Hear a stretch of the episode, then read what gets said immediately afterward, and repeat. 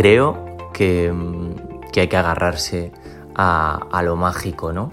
A que es posible que hoy estemos viviendo un momento complicado, pero que, que la magia de la vida, que al final y al cabo es la vida, mmm, la vida es eso, que no sabemos lo que va a ocurrir mañana, es necesario para, para seguir luchando y que podemos conseguir eh, algo mejor, un mundo mejor para todos y un mundo mejor para cada uno de, de nosotros.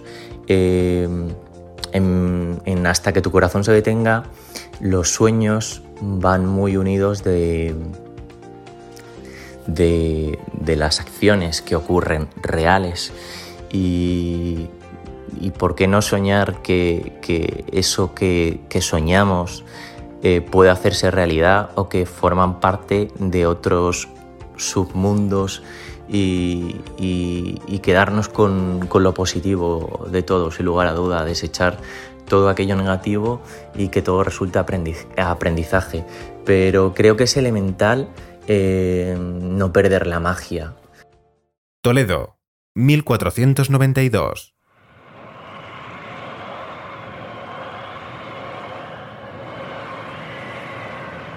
Jesús, Jesús. No te molestes. Él está en otro sitio. ¿Cuál es la razón que te ha traído hasta esta casa? La niña. ¿Qué sucede con la niña? Venimos porque pensamos que tú podrías devolverla a la vida. ¿Yo? ¿A la vida?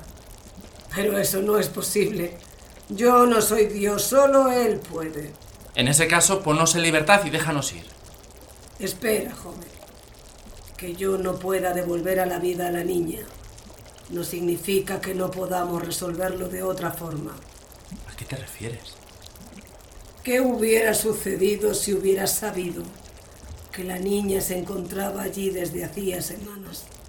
Que hubiera podido salvarla. ¡Mécola! Quizás podamos resolverlo si conseguimos retornar al pasado. ¿Y cómo podríamos solventarlo? Primero, necesito saber qué gano yo con todo esto.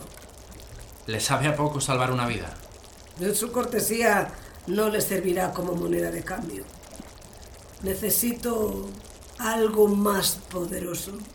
¿Cómo puedo confiar en que todo lo que me está prometiendo será cierto? Lo que uno cree que es posible en este siglo que acontece. Nada tendrá que ver con el pensamiento de una persona en el futuro. ¿Qué quiere decir? Hoy tú crees que yo puedo cambiar el camino de esta niña que has traído. Sin embargo, en los siglos posteriores lo científico ganará el poder de las creencias. Quiero tu fe. ¿Mi fe? Sí.